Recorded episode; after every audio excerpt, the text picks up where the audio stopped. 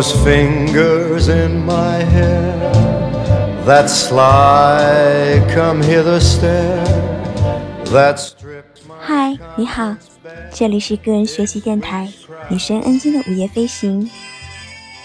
我们在前面的内容中有跟大家讲到，有助于最初的人际吸引的因素主要有四点。第一个因素是接近性，第二个因素是外表吸引力，第三个因素是相似性，那么最后一个因素是被喜欢的感觉。在上一段音频中，我们有分享到第一个因素接近性的内容。那么今天呢，我们将要一起分享的是第二个因素，也就是外表吸引力这个部分。在外表吸引力这个部分中，嗯，书中的篇幅是比较长的，一共呢是有四个部分的内容。那分别是吸引力和约会之间正相关，吸引力的匹配现象。外表吸引力的第一印象，谁最具有吸引力呢？那么我们今天将要分享的是前面三个内容，第四个内容，也就是谁最具有吸引力呢？将放到下一段音频跟大家一起分享。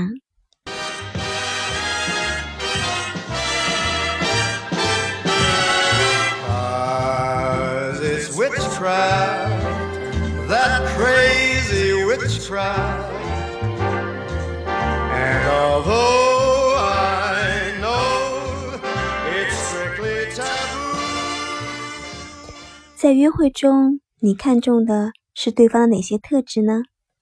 诚实、美貌、个性、幽默，还是谈吐？智慧的人们并不在意诸如美貌之类的外在特征，因为他们知道美丽扎根于内心深处。而且，你不可以通过封面来判断一本书的好坏，不是吗？至少，他们懂得应该如何去感受美。正如西塞罗的忠告：“抵制外表。”但是，如果你说外表不重要，其实那只不过是我们拒绝承认现实对我们的影响的又一个例证而已。因为现在有许多研究都显示，外貌的确是很重要的。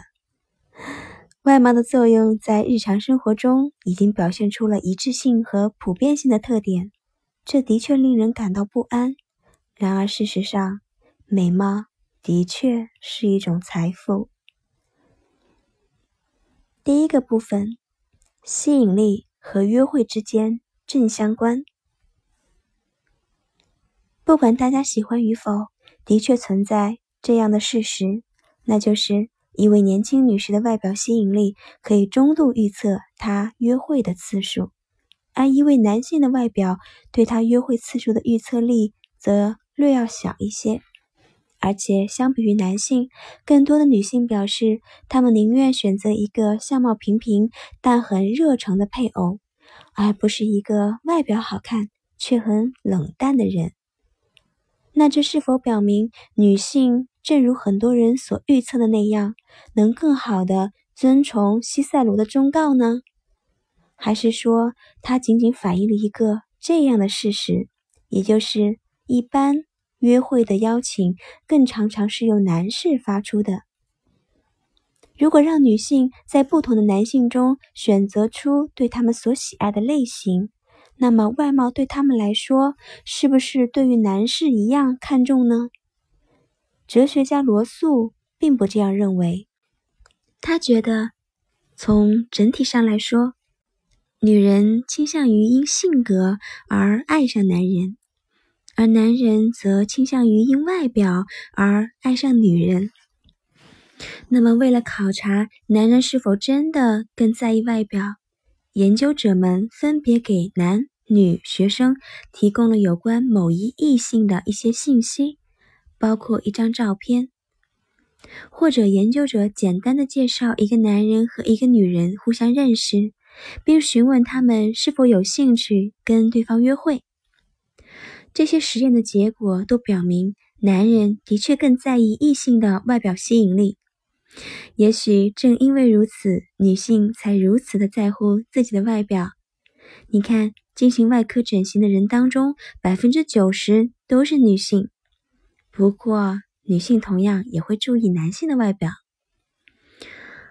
哈德菲尔德等人进行了一项大型的研究，他们在明尼苏达大学迎新州里面举办了一个计算机舞会。七百五十二名一年级的学生参加了这个舞会。研究者给每一位学生都进行了人格和能力测试，然后对他们进行随机匹配。在舞会那天晚上，一对对被试者跳舞聊天，为时两个半小时。在短暂的间歇中，研究者让他们评价自己的舞伴。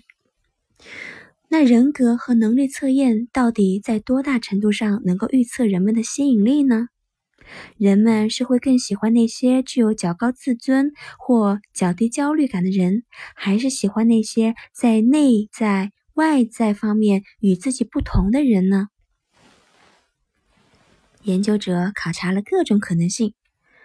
如果说他们能够非常肯定哪一个因素的重要作用的话，那就是个人的。外表吸引力，某位女性外表的吸引力越大，男性就越喜欢她，并且愿意跟她继续约会。同样，男性的外表吸引力也有这样的效果。果然，美貌能使人愉悦呀。第二个部分内容：吸引力的匹配现象，并非人人都能与一位魅力非凡的人厮守终身的。那人们都是如何结成连理的呢？伯纳德等人的研究表明，人们一般与跟自己具有同等吸引力的人结成伴侣。研究表明，夫妻、约会对象，甚至志趣相投者之间的吸引力，都表现出了高度的一致性。人们选择朋友，尤其在选择终身伴侣的时候，通常倾向于选择那些不仅在智力上，而且在外表吸引力方面都能与自己匹配的人。而且很多实验也都证明了这种匹配现象的存在。在知道对方可以自由的同意或拒绝的情况下，在选择与谁接近的时候。人们通常会接近那些在吸引力方面与自己大致匹配，或者对方的吸引力会高出自己不多的人。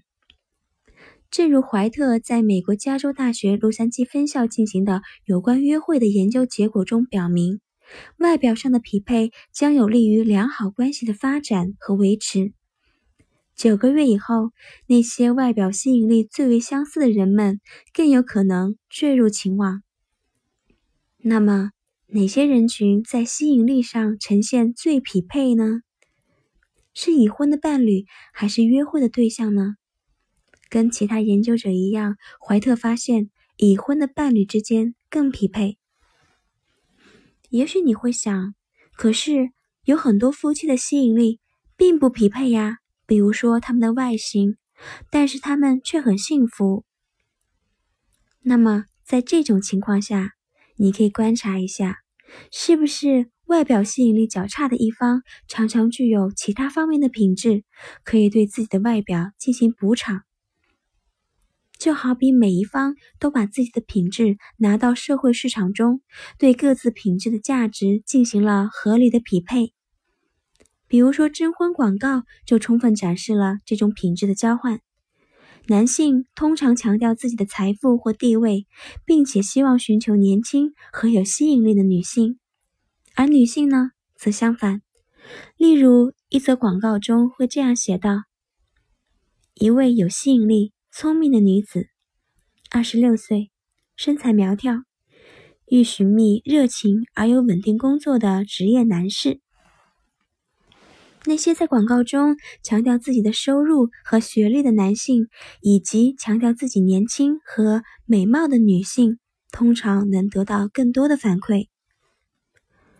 这种品质匹配的现象也有助于解释为什么一些年轻貌美的姑娘通常会嫁给一个社会地位较高的年长的男人。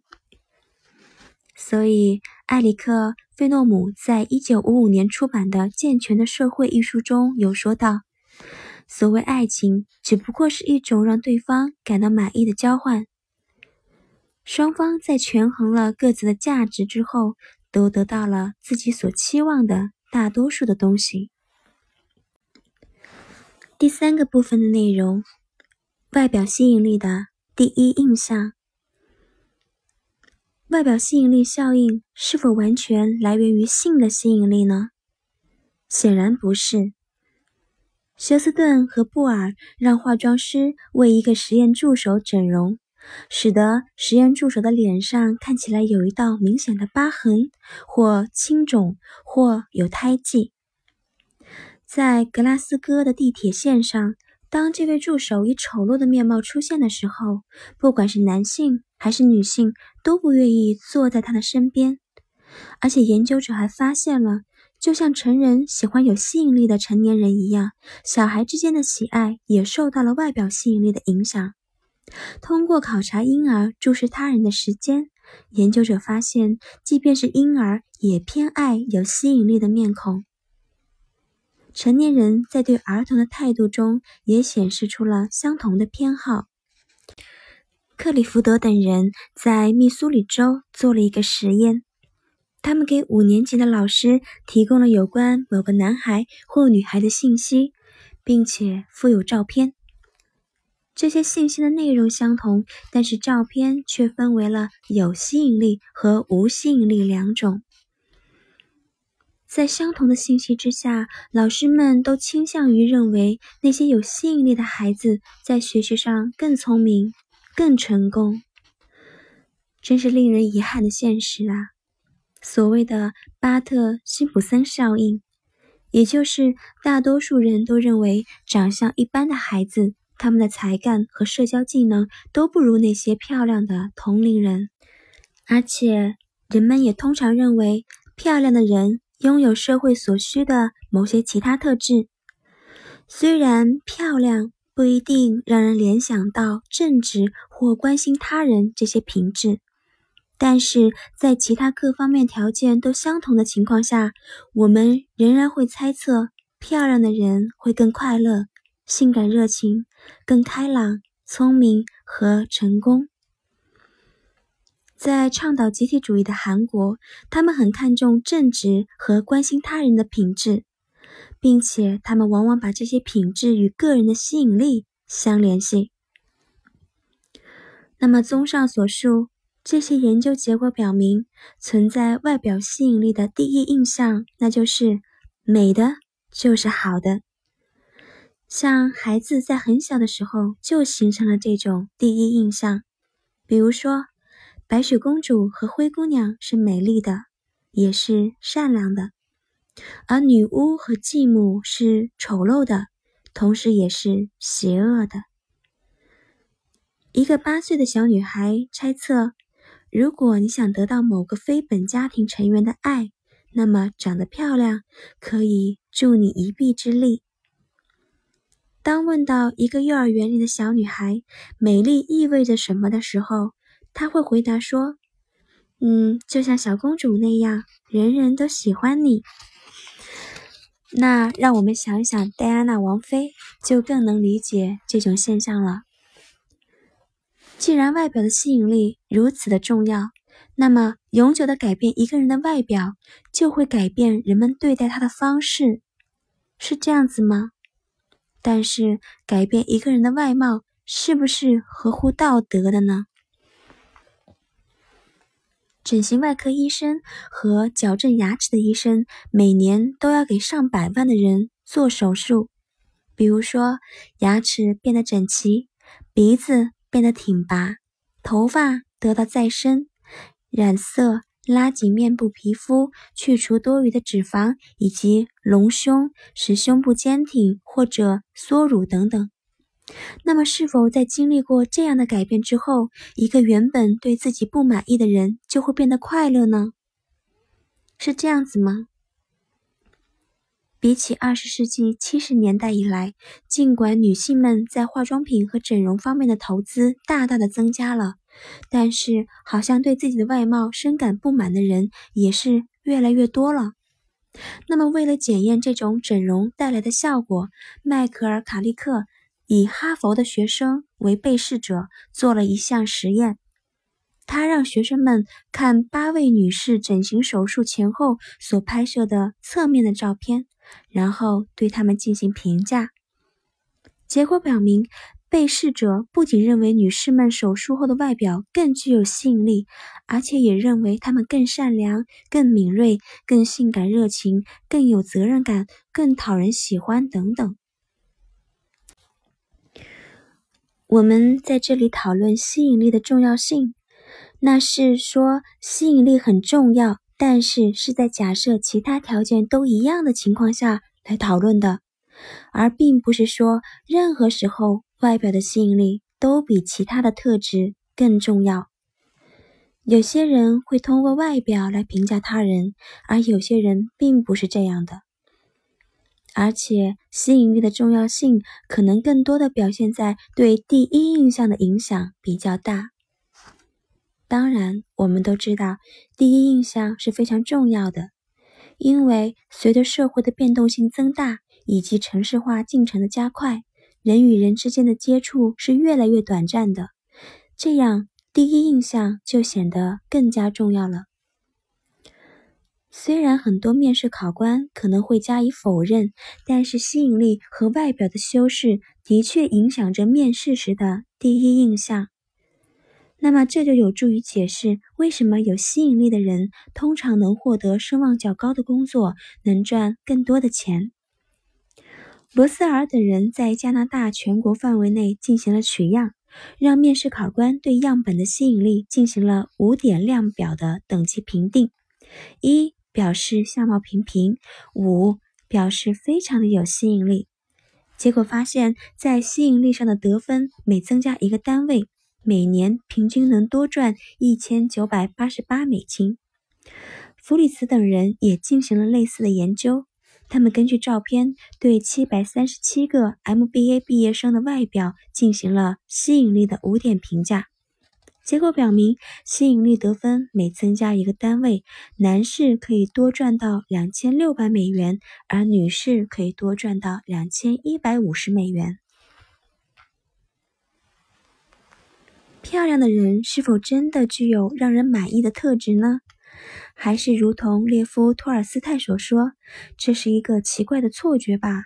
认为美的就一定是好的吗？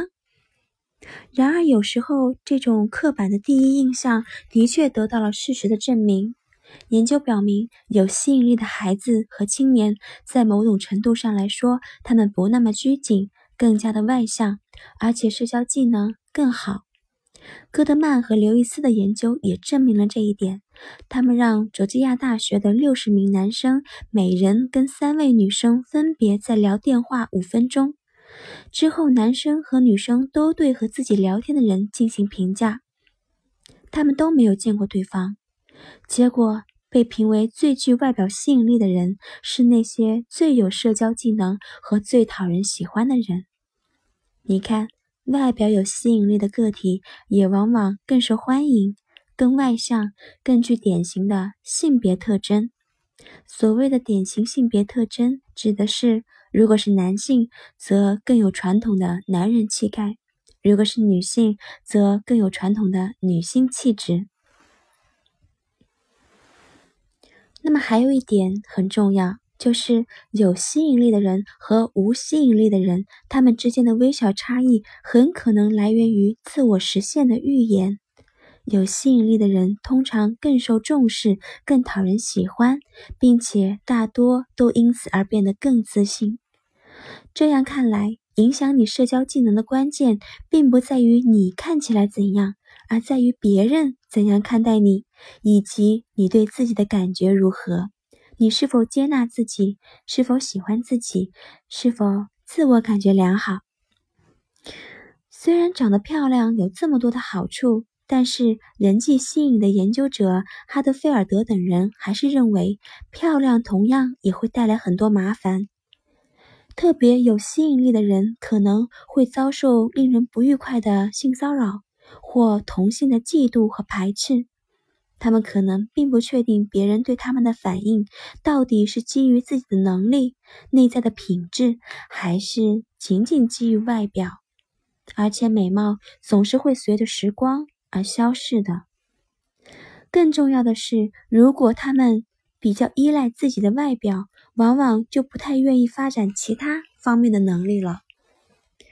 帕切德说：“如果相貌平平且……”出奇矮小的电学天才查尔斯·斯坦因梅兹，因遭遇过像丹泽尔·华盛顿经历的社交诱惑那样的话，那我们现在人类是不是仍然只能用蜡烛来照明呢？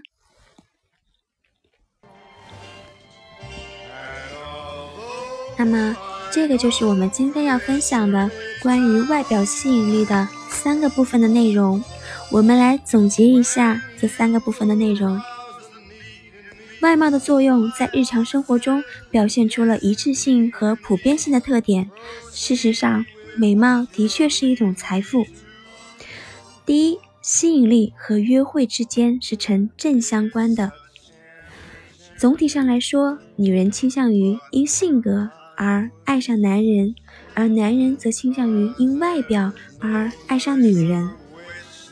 那么在吸引力的匹配现象方面，人们一般会与跟自己具有同等吸引力的人结成伴侣。人们选择朋友，尤其在选择终身伴侣的时候，通常倾向于选择那些不仅在智力上，而且在外表吸引力方面都能与自己匹配的人，或者对方的吸引力高出自己不多的人，因为这样有利于良好关系的发展和维持。所以你看，如果你想拥有一个明智的婚姻，那就跟与你相匹配的人结婚吧。嗯，关于外表吸引力的第一印象，那就是现实当中存在所谓的巴特辛普森效应，也就是大多数人都认为长相一般的孩子，他们的才干和社交技能都不如那些漂亮的同龄人。而且人们会猜测，漂亮的人更快乐、性感热情、更开朗、聪明和成功。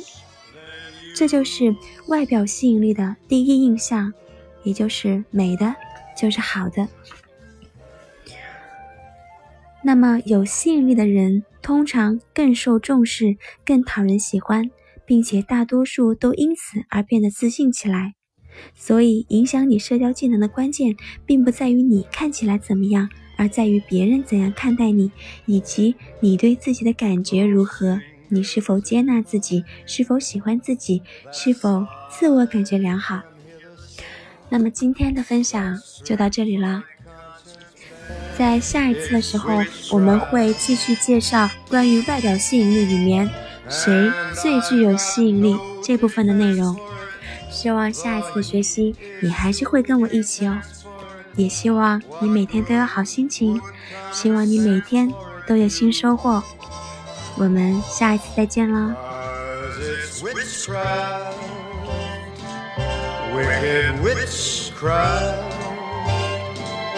And although I know it's strictly taboo, when you arouse the need in me, my heart says yes, indeed, in me.